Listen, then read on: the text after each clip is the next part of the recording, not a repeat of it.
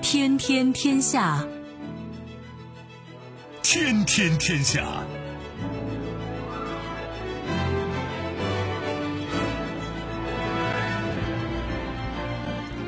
历史穿行者，新闻摆渡人。各位好，我是梦露。您正在选择收听的是《天天天下》，和我一起陪伴大家的还有本节目评论员文轩。世界纷繁复杂，新闻随时发生。今天的《天天天下》，您将听到：令人发指，澳大利亚士兵被曝杀人练习，在阿富汗杀害战俘和无辜平民；无可奈何，特朗普称如选举人投票确认拜登当选，将到期离开白宫。媒体报道。收到美国一千八百万美元援助之后，菲律宾称若中美南海开战，必将参战。强力回应：伊朗顶级核科学家遭暗杀，伊朗高官誓言将以雷霆之势报复。收听我们的节目，您可以使用传统的收音机，也可以使用手机。欢迎使用即时客户端即听客户端，也可以选择蜻蜓 FM、喜马拉雅 FM、企鹅 FM 或者是今日头条，搜索“天天天下”，可以收听节目回放以及其他的相关内容。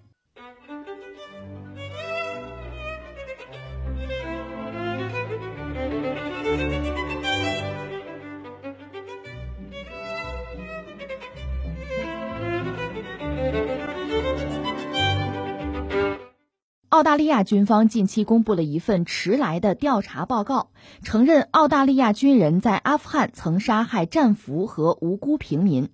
报告中描述了一种让人震惊的杀人练习：在确认当地阿富汗人已经被控制之后，巡逻指挥官会把一个囚犯带出来，然后命令年轻士兵杀死他，以完成这个士兵的第一次射杀训练。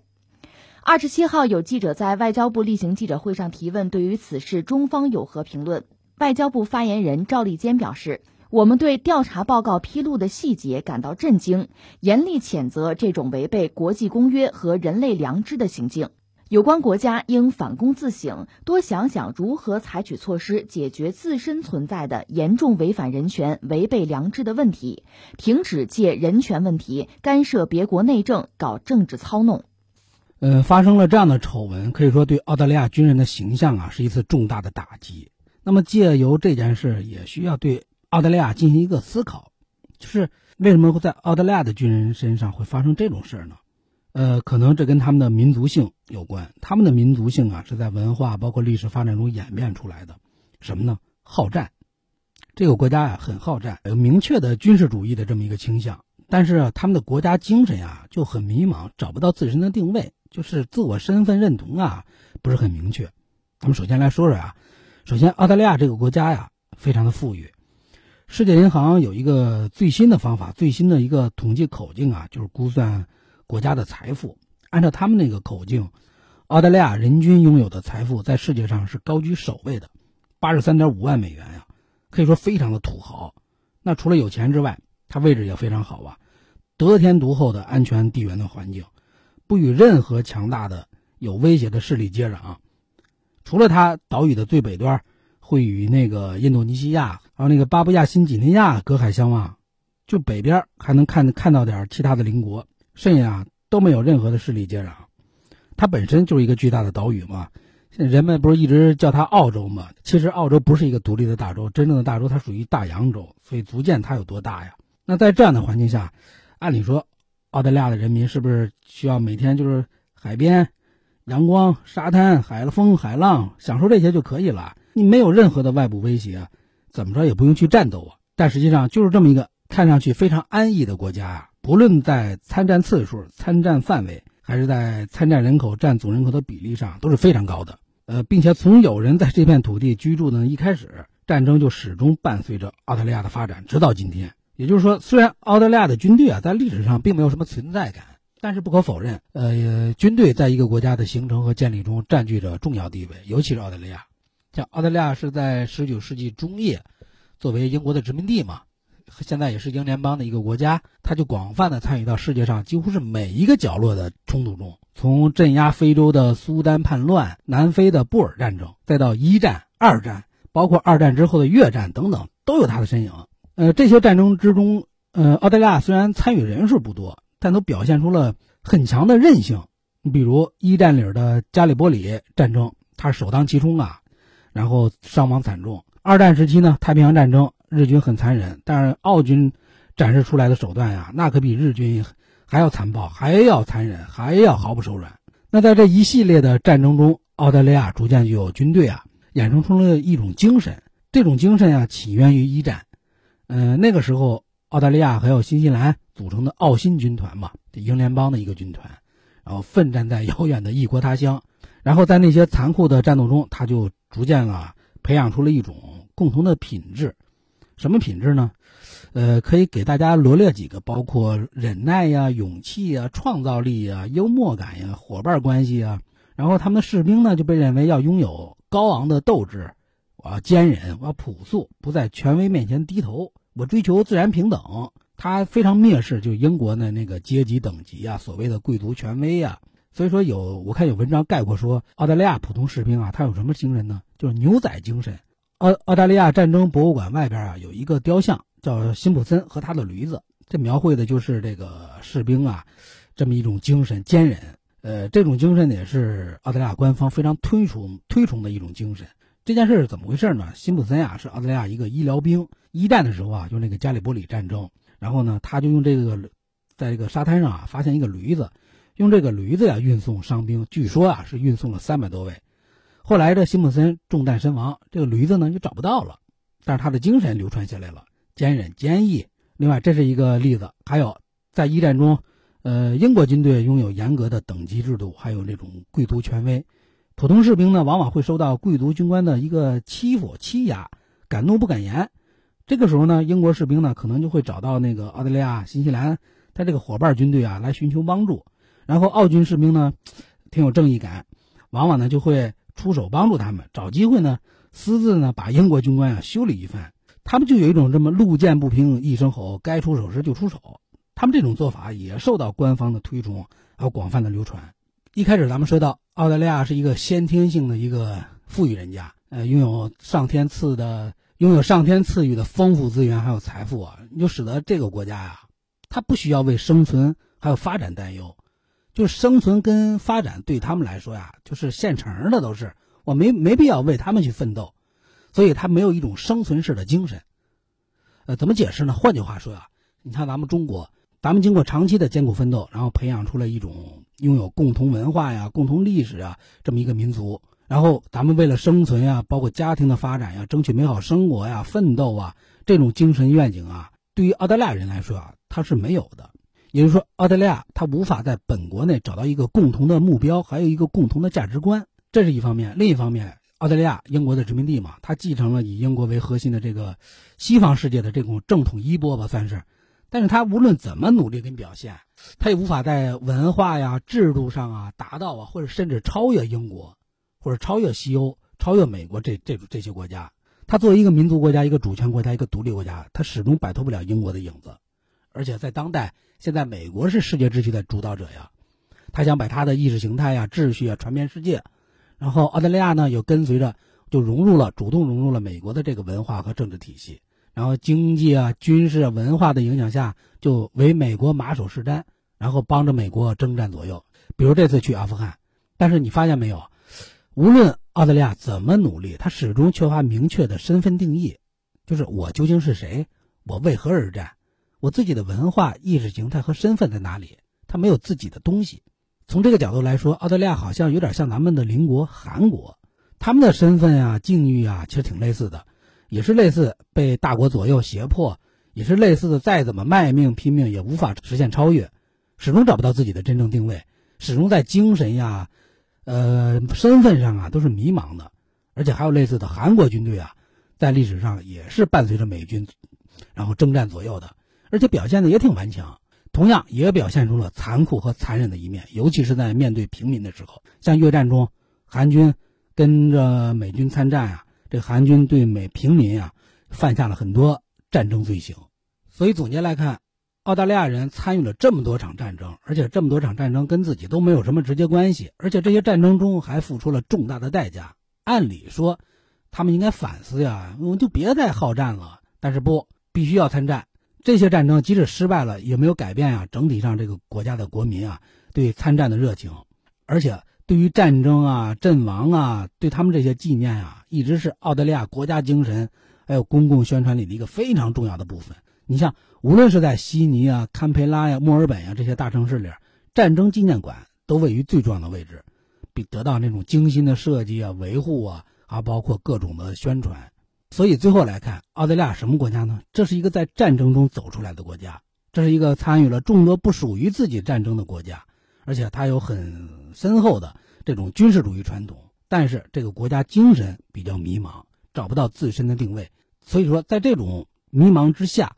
可能就加剧了澳大利亚军人的那种残忍的行为，可能这才是澳大利亚在阿富汗射杀平民还有囚犯的根源所在。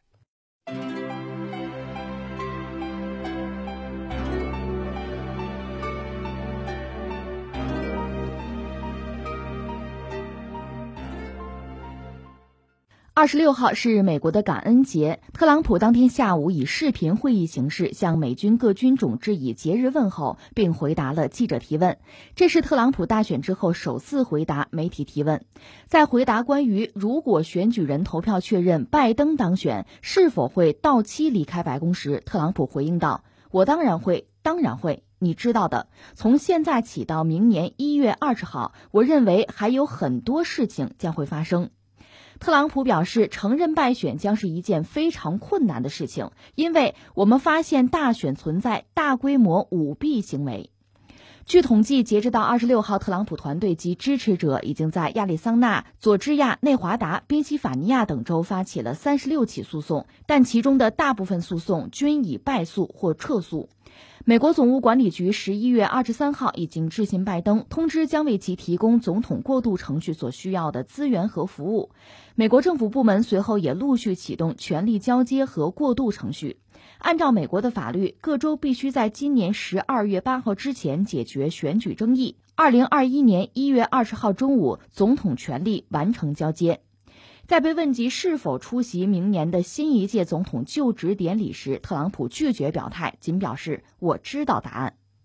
呃，这应该是特朗普近期第二次，就是承认败选、释放的这么一个信号。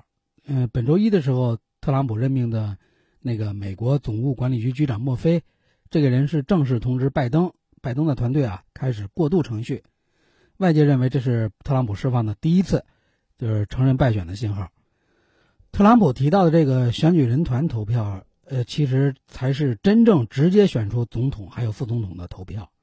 美国大选咱们都说过啊，采取的是这个选举人团制度。呃，十一月三号是美国民众投出的选票，上边的票虽然写的也是总统的候选人呀，还有副总统的候选人的名字，但是他们的选票仅仅在是本周内，就是自己的地区内计票。美国四十八个州，包括华盛顿特区，实施的是那个叫“赢者通吃”，就是说，多数选民投票支持的候选人，就赢得这个州所有的选举人票。这也是美国媒体在十月七号做出这个大选结果预判的这么个依据。根据各州普选票的计票结果，媒体呢就可以计算出每位候选人获得的选举人票，最终就预判谁赢得了大选。在今年的大选中，媒体预测拜登是赢得了三百零六张。啊，选举人票，特朗普是拿下了二百三十二张，但事实上，这个选举人投票啊还没有正式开始呢。根据美国的选举规定，选举人团投票定在了十二月的第二个星期三之后的第一个星期一，也就是今年呢，也就是十二月十四号。当天呢，各州的选举人将在本州首府举行会议，然后投票选出总统和副总统。之后呢，选举人还会签署这个投票证书。在十二月二十三号前寄给参议院议长，也就是副总统彭斯，要这么一个流程。到了明年的一月六号，新一届国会将宣布最终的总统人选。然后特朗普说，选举人投票投给拜登，他就会离开白宫。呃，他真正离开白宫还要等到的明年的一月二十号，就这一天，然后新总统才会正式的入驻白宫。在美国大选过去的这个二十多天里吧。感觉特朗普应该是没怎么上过班不管是面对媒体啊，还是出席活动，感觉都是一副心不在焉的样子。其实他不上班的日子里，他也没闲着，打过四五次高尔夫球，还有呢就是死磕，就说你们这大选舞弊。但是他这么努力啊，换来的却是事与愿违。呃，现在目前来看，没有一个重新计票的州发生了反转，不管是电脑统计还是人工统计，呃，那些特朗普信以为真的证据啊，反正最终都没有奏效，无力回天了。估计他也是承认了这一点，所以才说出刚才说出的那句话。交接呢是下属的事儿，特朗普不会跟一个他不承认的对手交接。他现在啊有更重要的事儿要操心。你像感恩节到来的前两天。特朗普在白宫花园里不是还当众赦免了一只幸运的火鸡吗？还有在感恩节到来的前一天，特朗普赦免了他的前安全顾问福林，还祝他阖家欢乐。这个福林啊，牵扯了什么案子？咱们先暂且不说呢啊，先说一说特朗普手里的这个总统赦免权。呃，美国宪法在起草的时候啊，就从英国人那里抄来了这么一个赦免权，这是一项总统专属的权利，可以给罪犯自由、减刑。还有包括取消罚款等等，甚至叫停对某个人的一切调查。呃，一旦特朗普签字儿决定了赦免，那么这个人就从原来的罪行里就彻底解脱了，自由了。国会呢，还有最高法院都无权干涉。所以说这个权力很大，但是他的赦免权也是有范围限制的，只有触犯了联邦法律才能被赦免。下面各州按照各州的法律宣判的犯人，你总统是赦免不了的。那项权力呢是在州长的手上，所以说呢，这就出现了一个安全隐患，就是假如特朗普的某个挚友吧、亲朋好友被州下边的州法院给判了，那特朗普是捞不了他的。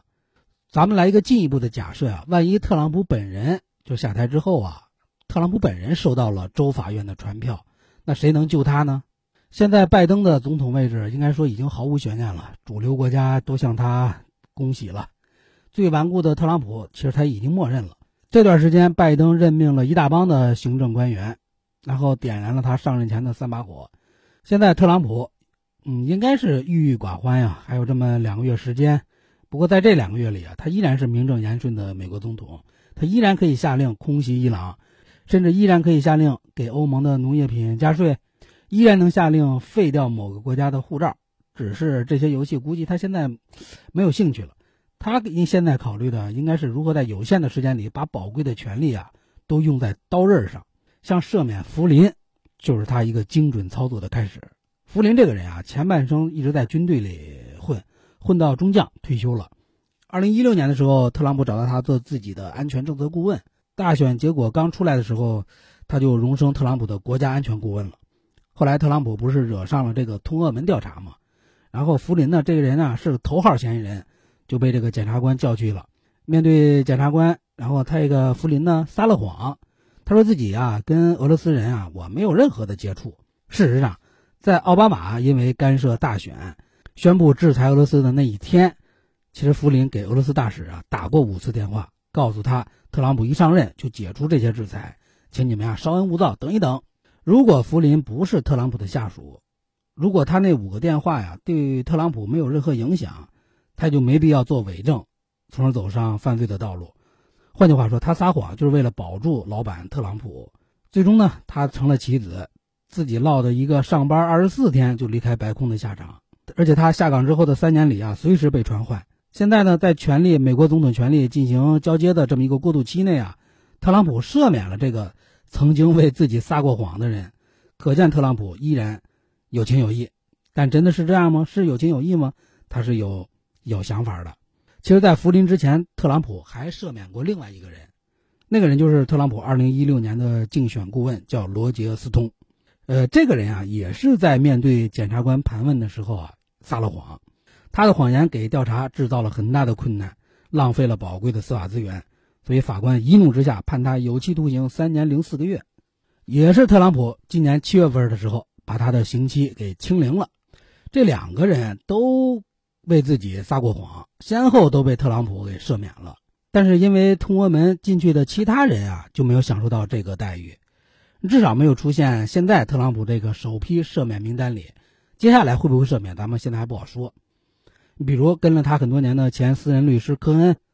现在距离出狱大概还有一年的时间。当时面对检察官盘问的时候，他选择了认罪，而不是撒谎。按理说呀，从法律上来讲，赦免了这些为自己犯过罪的人啊，对于犯人的改造那肯定是不利的呀。但是抛开法律来说，这可是符合情义的呀，符合人情的呀，符合道义的呀。可是现在不是特朗普考虑人情的时候，他考虑的是安全。如果不赦免这两个人，下次他俩再跟检察官一起喝茶，恐怕就不会对自己撒谎了，因为那时候特朗普就不是总统了。过去的这个四年里，针对特朗普的调查呀，还有指控啊很多，但是就算再多，法庭也不能拿他怎么样，因为他享有总统豁免权嘛。但是这顶保护伞再过两个月就没了呀。尽管这美美国总统退休之后啊，特勤局可以派人终生保护他的人身安全，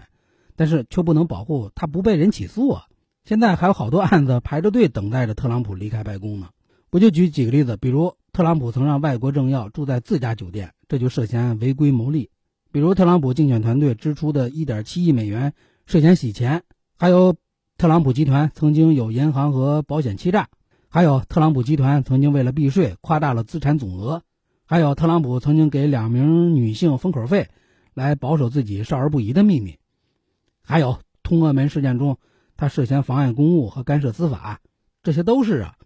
但是这些案子里啊，通俄门啊比较麻烦，一旦败诉啊，不但丢人，可能还会进监狱。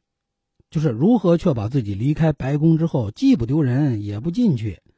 是特朗普接下来两个月的工作重点。它的重要性啊，我估计远远超过了他跟拜登之间的交接。那现在咱们可以分析分析，特朗普到底会怎么做呢？可能有人想到了这个总统豁免权，他们的宪法里啊没有规定说美国总统不可以赦免自己，但是特朗普会不会来个自我赦免呢？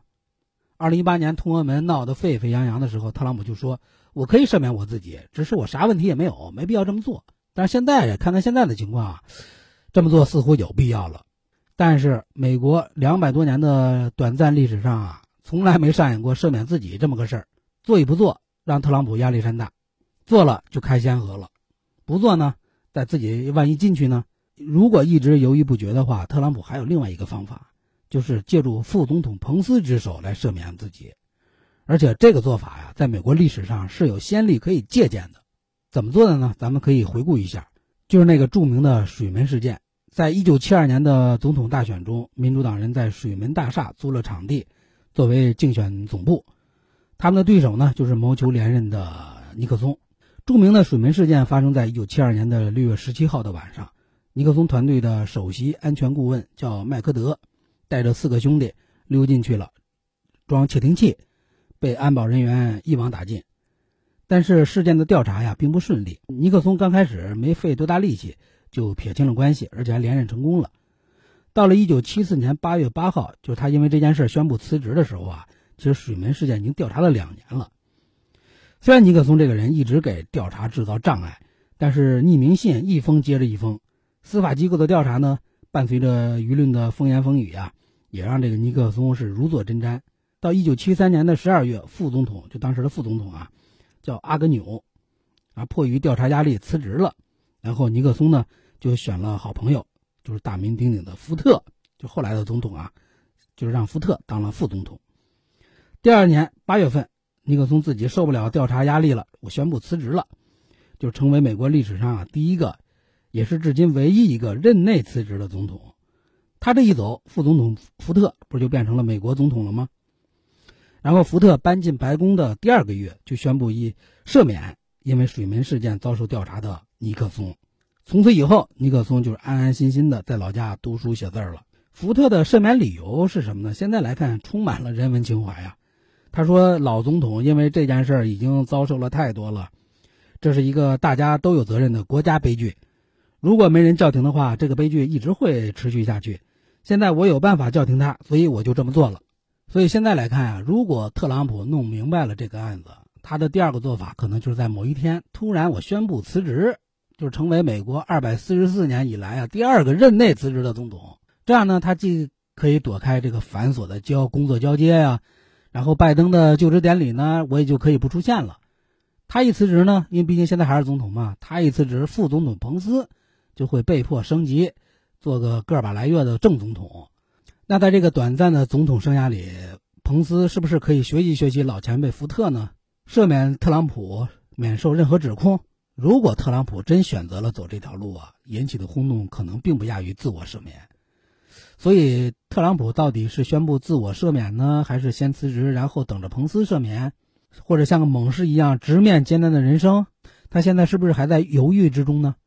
当然了，以上啊都是咱们的一些假设。呃，当年福特虽然跳过了所有的中间环节，直接做了总统，但是到了1976年，当他想通过正儿八经的选举再做一次总统的话，却失败了。呃，一个重要的原因就是因为他赦免尼克松啊带来了大量的反对者。假如特朗普要假借彭斯之手赦免自己，那他就得给彭斯非常大的好处，大到彭斯可以不在乎自己的政治前途和个人声誉，有可能吗？咱们拭目以待吧。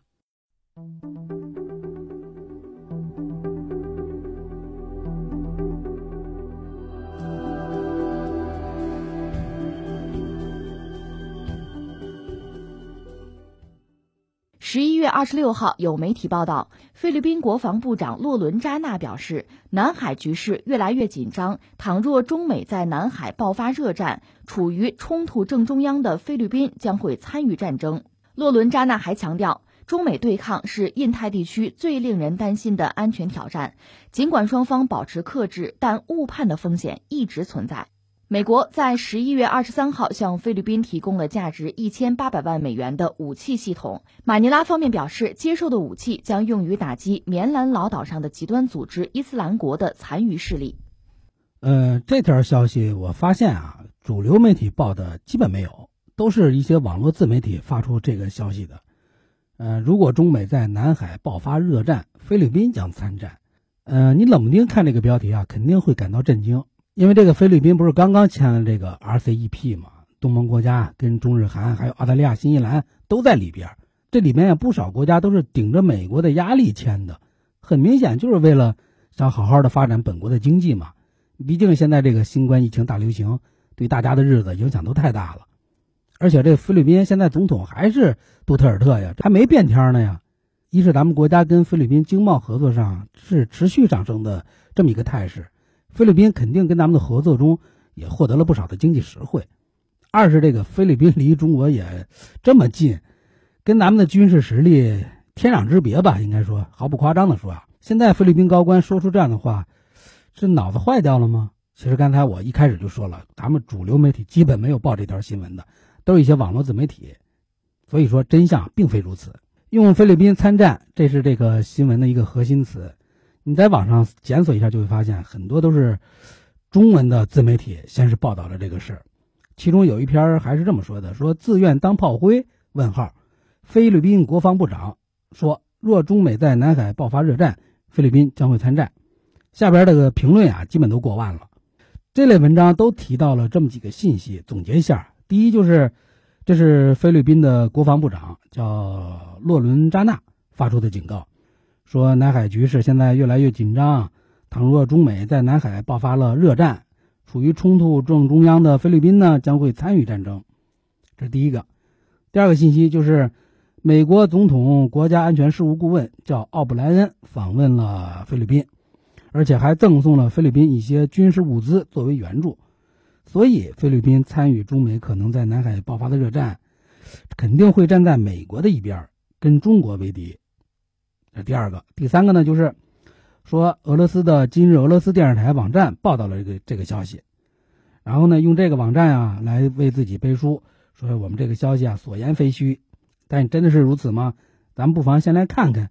今日俄罗斯电视台网站的报道，人家的内容可是这么说的呀：说如果中美在南海爆发热战，马尼拉将会被动卷入。看到了吧？这个被动卷入跟参战这完全两码事啊，一个主动的，一个被动的，性质上完全不一样。你就举个例子，中国、美国如果在南海爆发了热战，这就像怎么形容呢？就是两头大象啊在草地上打架，那肯定会踩到一些花花草草啊。其实菲律宾国防部长洛伦扎纳的意思就是，菲律宾可能就会像这些花花草草一样啊，成为被动的受害者、牺牲品。人家是这个意思。他的这番话其实最主要的还是警告说，中美目前在南海有可能因为误判呀导致冲突的风险。一旦这种风险真的引发了战争，将会给这个这个地区的国家呀带来不可估量的一个重大的后果。因为在南海争议区域附近的菲律宾，很大可能啊会成为这个冲突的中心地带。其实人家这么说的最终目的啊，是是想尽可能的避免中美在南海发生热战。那这一点从菲律宾本地的媒体，包括一些国际媒体的报道中也能看到。这个洛伦扎纳在表态中突出的是菲律宾可能会被动的卷入一场战争，说东盟应该齐心协力，才能避免南海爆发战争。其实啊，像菲律宾这样的东南亚国家，他自己很清楚，如果自己在中美南海的博弈中选边了，选边站队了，对美国这些势力敞开大门，帮助美国人跟中国为敌作对，肯定会沦为中美冲突下的一颗棋子呀，或者炮灰，毁的只是肯定只是他自己，因为美国离这里很远呀，所以东盟成员国都会保持中立的，这也是这些国家啊这么多年。在面对大国博弈的时候，一个普遍的一个原则就是不选边、不站队，保持中立。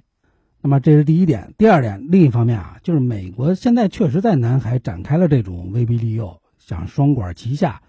呃，又想保住自己的主导性啊，又想打压中国。从这个奥布莱恩这趟访问东南亚来看呀，它本身就有一些特殊性。首先，奥布莱恩先访问的是越南，然后再访问的是菲律宾，这两个国家都是跟。中国在南海主权上啊有争议的国家，而且上个月这国美国国务卿蓬佩奥访问完印度还有那个印尼之后啊，就突然访问越南。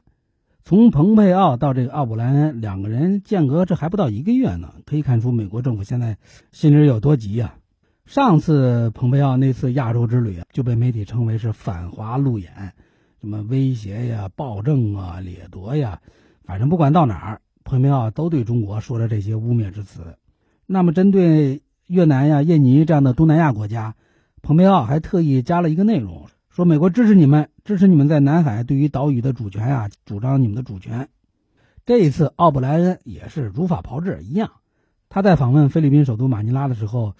对着一群当地的记者表态很高调，说我们主要释放的信息是，我们会在这里，指的是南海啊，我说我们会在这里支持你们，我们不会离开。但是呢话说回来啊，对于蓬佩奥还有这个奥布莱恩这两个人的表演，东南亚这些国家其实心里很清楚。你比如蓬佩奥在印度尼西亚极力的宣扬中国威胁，但印尼方面呢却表示说蓬佩奥此行啊更多是告别。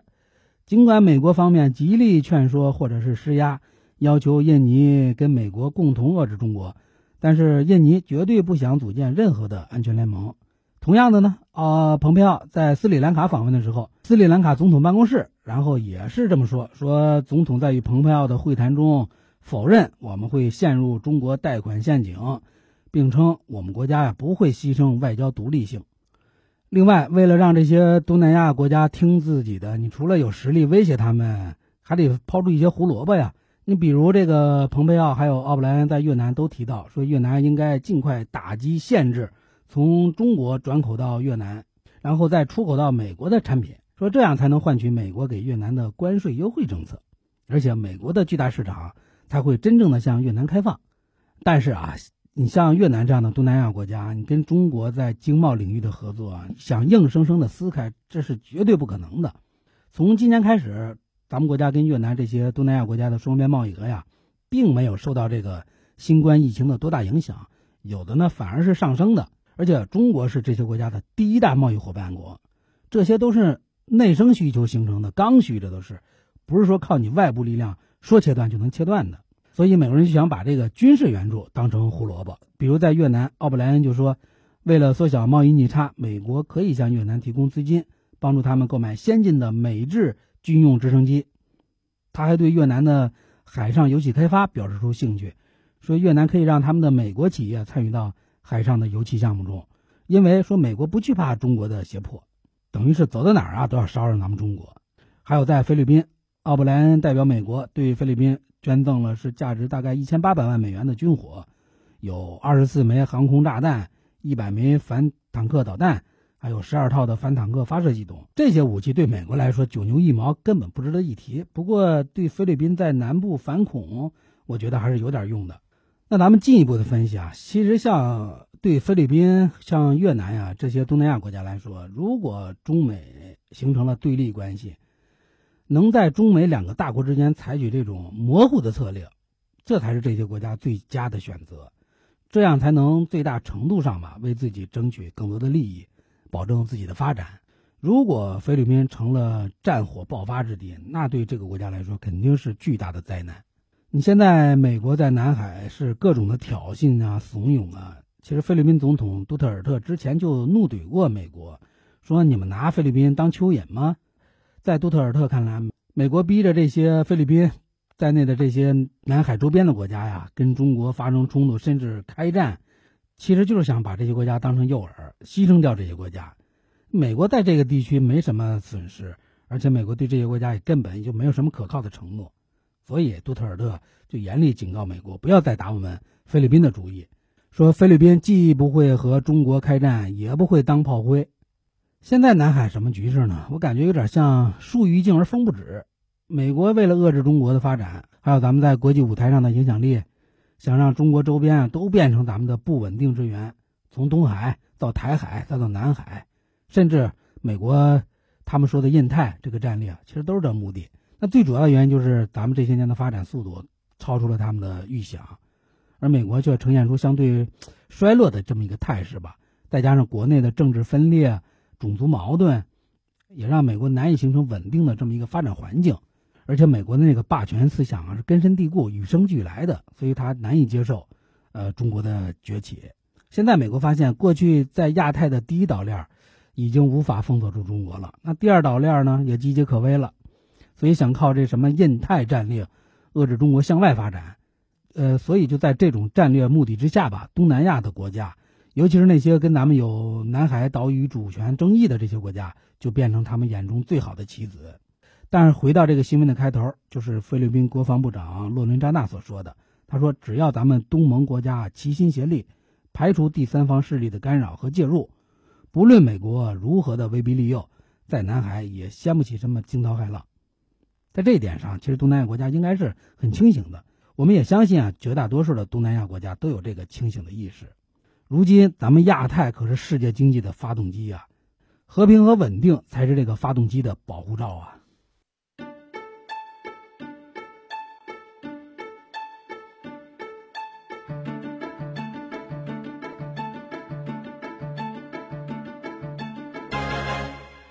据媒体报道，伊朗顶级核科学家穆赫森·法赫里扎德二十七号在武装袭击中受伤之后，在医院去世。伊朗外长扎里夫表示，以色列可能在星期五参与了杀害伊朗著名核科学家法赫里扎德的行动。这种懦弱的行为显示出肇事者急切的好战行为。伊朗呼吁国际社会，尤其是欧盟，结束他们可耻的双重标准，并且谴责这一国家恐怖行为。伊朗最高领导人哈梅内伊的军事顾问侯赛因德汗在推特中表态，誓言要打击杀害核科学家的凶手。他说：“我们将以雷霆之势打击杀害这位受压迫烈士的凶手，并将让他们为自己的行为感到后悔。”伊朗革命卫队指挥官侯赛因萨拉米表示：“暗杀核科学家是阻止我们达到现代科学的最暴力的对抗手段。”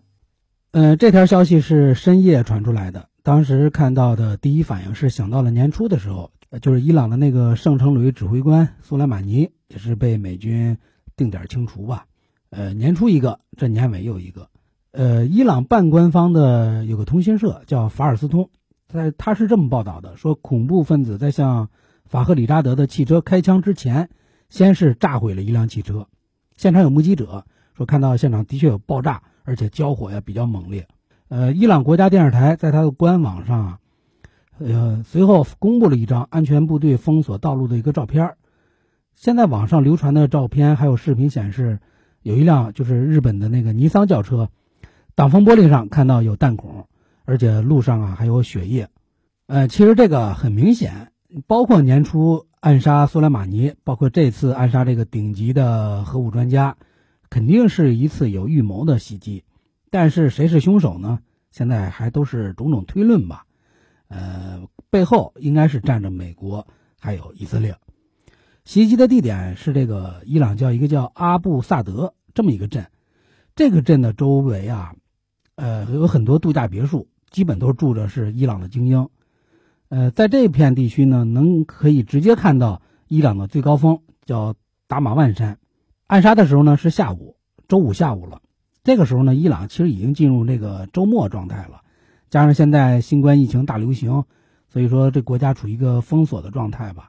道路也比正常的情况下更空旷，人更少了，所以这就为暗杀这个法赫里扎德啊提供了一个绝佳的攻击机会。但是这个消息啊也是经过一个挺曲折的过程，最终才得到了一个证实。最先是伊朗国家电视台报道了袭击的新闻，但是。随后呢，这个伊朗的原子能组织否认了，说没有这个袭击的发生。不过这条消息最后是得到了伊朗国防部的证实，的确是发生了。像英国卫报说，伊朗媒体的这种混乱的反应，其实也是一定程度上反映了伊朗国内这种高度紧张的局势。袭击发生之后，伊朗的各个高官也是相继表态吧，像是外长扎里夫说，以色列可能就是凶手。他还在推特上发文说，恐怖分子今天谋杀了一名杰出的伊朗科学家，有明显迹象表明以色列在其中发挥了作用。说这种懦弱的行为显示出肇事者急切的好战行为。然后扎里夫还呼吁国际社会谴责，他说，特别是欧盟，结束他们可耻的双重标准，谴责这一国家恐怖行为。然后呢，伊朗准革命军事卫队首席指挥官。叫侯赛因·萨拉米，他就说，暗杀核科学家是阻止我们达到现代科学的最暴力的对抗。然后呢，又是伊朗最高领袖哈梅内伊，他的军事顾问叫侯赛因·德汉，他就说，伊朗将对肇事者进行报复。这个德汉也是伊朗明年不是要进行总统大选吗？德汉是一个潜在的候选人，他就说，呃，在特朗普政治生命的最后的这么几天，犹太复国主义者试图加剧。和增加对伊朗的压力，以发动一场全面的战争。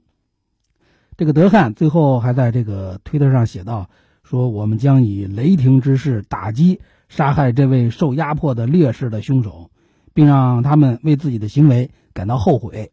那么这条新闻之后，大家肯定的第一反应就是，特朗普在离任之前，这还有这么几十来天吧，有没有可能会发动对伊朗的军事打击？美伊会不会开战？呃，这不光是外界的担忧啊，其实伊朗人也很担忧。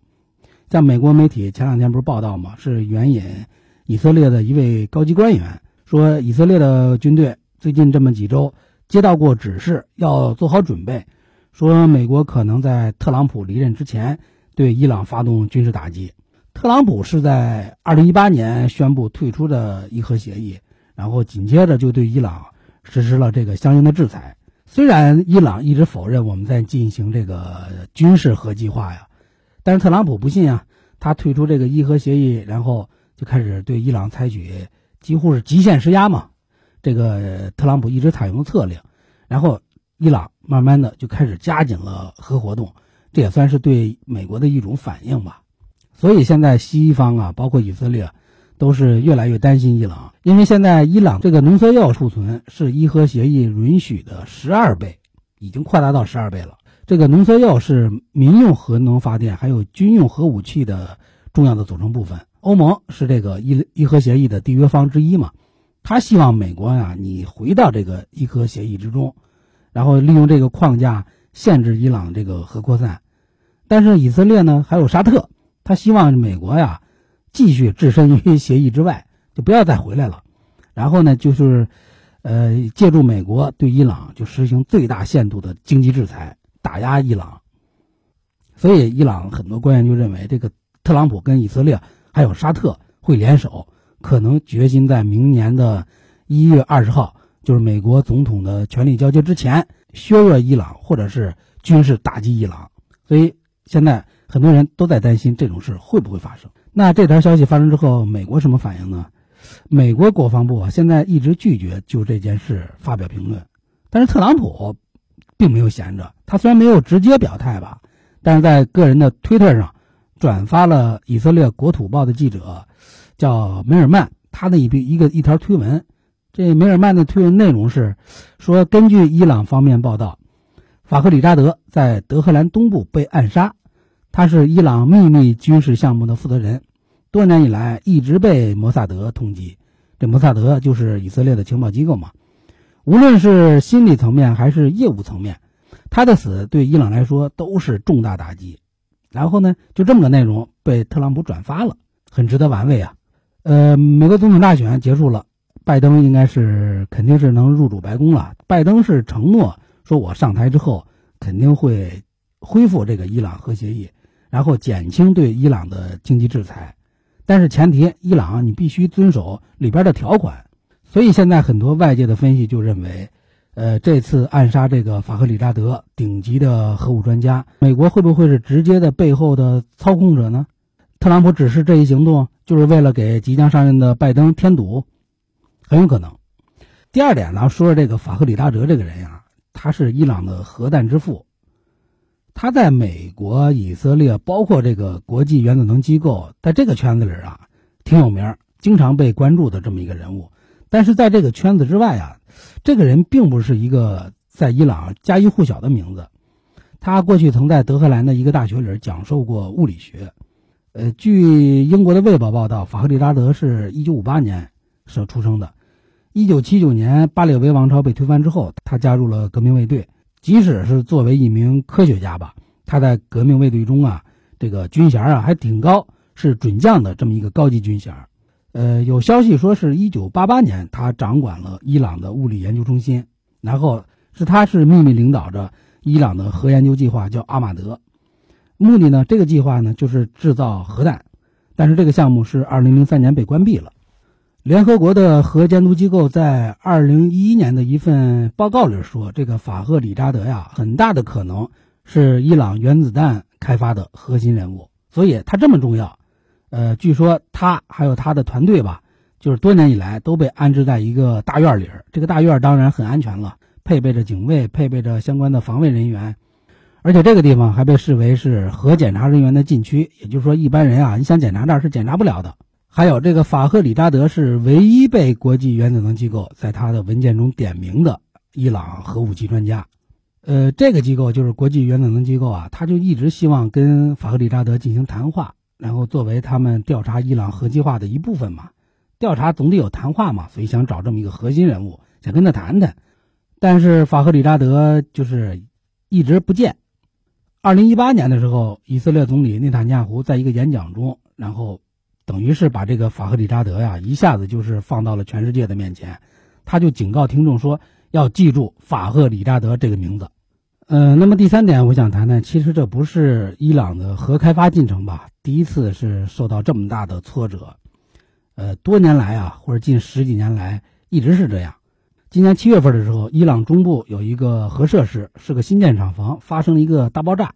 离心装配厂被彻底炸毁。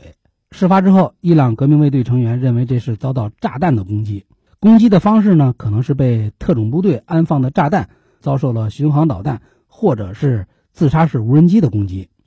在这之前呢，伊朗已经是接二连三的受到了挫折了，这些挫折几乎都指向一个两个吧共同的责任人：美国还有以色列。呃，现在来看，如果说美国人可能更多的还是在幕后。那以色列人则几乎就是完全毫不掩饰的，我就是明目张胆的，全力的阻止你伊朗拥有核武器。例子有很多，你就比如第一种方式，物理消灭你。为了阻止伊朗拥有核武器，以色列的著名的情报机构摩萨德早就把多位伊朗的核科学家列入了黑名单，而且还制定了一个死亡名单，挺周密。这个计划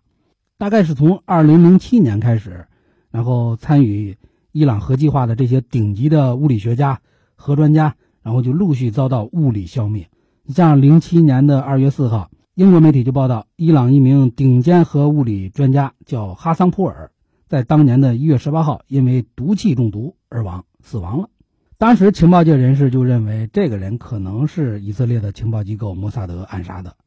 哈桑这个人是一名顶尖的核专家吧。零四年的时候，还获得了伊朗国内的一个重要的科学奖项，然后到了零六年呢，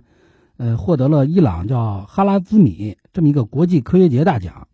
有统计显示，仅在二零一零年到二零一二年这短短的两年时间吧，伊朗就有三位核物理专家，这三位应该说都是伊朗的国宝级的专家吧，然后都是不明不白的就被暗杀了。你像二零一零年的一月份，德黑兰大学的教授叫穆罕默迪，在家门前遭摩托车炸弹袭击身亡。同年的十一月底，沙里亚里这么一个人也是被炸身亡。到了二零一二年的一月份，一个叫罗尚的，也是核物理专家，在首都德黑兰也是遭到汽车炸弹爆炸，然后在这个爆炸中死亡。这是第一种方式，直接定点清除，物理消失。这第二种方式叫网络攻击。二零一零年末的时候，美国《纽约时报》引述了一名，呃，情报官员的话，说是伊朗的核设施啊遭遇了网络攻击。伊朗有个浓缩铀基地叫纳坦兹，这个基地里大概至少吧有三万台电脑中标，中了什么毒呢？中了阵网病毒，造成五分之一的离心机瘫痪了。这对伊朗的核开发肯定是造成严重影响的。阵网这个词儿啊，它是一种专门针对工业控制系统编写的恶意病毒，里边包含着复杂的这种恶意代码，可以控制计算机的监控系统。呃，它还有一个名字叫网络导弹。据说为了保证这个阵网病毒啊，网络导弹能精准的命中伊朗核设施里的那些离心机，美国、以色列两国电脑专家还在以色列一个沙漠基地里对这个阵网病毒进行过测试。然后以色列呢？还特别模仿这个伊朗这个基地里的离心机，建造出许多靶子来攻这个阵网病毒啊，去去进行试验。那么这是第二点，网络攻击。第三点就是偷运核资料。呃，公开的资料披露是一八年的一月份，经过长时间的监控之后吧，然后摩萨德又出来了，在伊朗革命卫队眼皮子底下，从伊朗境内一个秘密资料储存地点偷偷的把半吨。伊朗发展核武器的资料运回到了以色列，这里面包含了大量的书面文件，还有光盘。然后，美国、以色列这两国家的情报机构啊，还有他们的专家，用了大半年的时间，然后把这些资料，大概是五点五万页的文件，还有一百八十多张的光盘，然后翻译解读，最后得出的结论是，伊朗正在秘密进行的计划呀，就是想打造核武器。研制核武器，所以当时有专家就表示说，特朗普为何这么决心的退出伊朗核协议，就是看到了这些从伊朗偷过来的资料。那么有了这些前车之鉴呀，就是包括对伊朗科学家的这个暗杀，呃，法赫里扎德这个顶级人物啊，已经意识到自己肯定也是处于危险的，呃，聚光灯之下吧。在这么多专家被暗杀之后，伊朗政府也是特意加强了。对法赫里扎德的这个保护啊，升级的保护级别呀，包括保护的措施啊，都加强了，等于把这个神秘人物啊又蒙上了一层神秘的面纱，又加了一张安全的盾牌，但是最终还是不够安全。